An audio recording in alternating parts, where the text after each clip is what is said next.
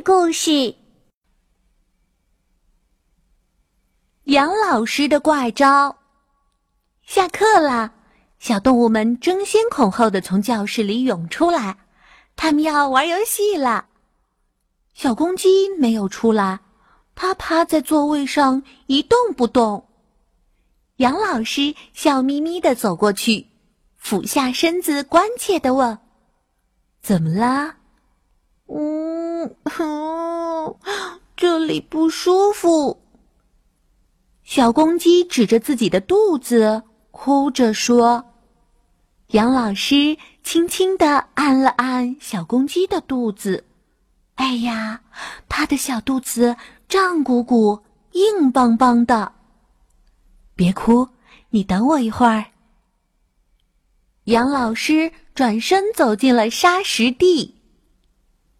上课啦，小动物们回到了教室。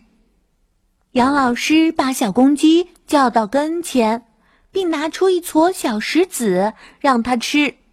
啊！小动物们惊呆了。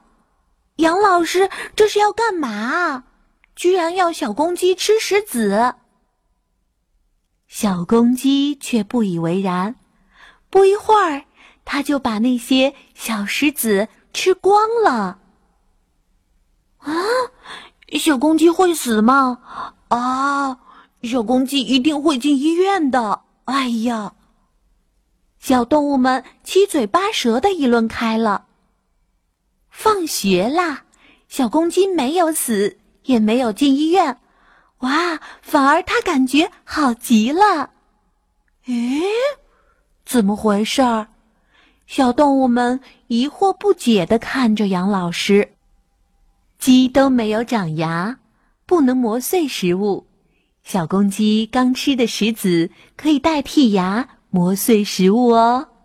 杨老师微笑着说：“嗯，吃点石子可以促消化。”小公鸡红着脸小声说：“这些天啊，我光顾着吃自己爱吃的米粒，没有吃石子，我错了。”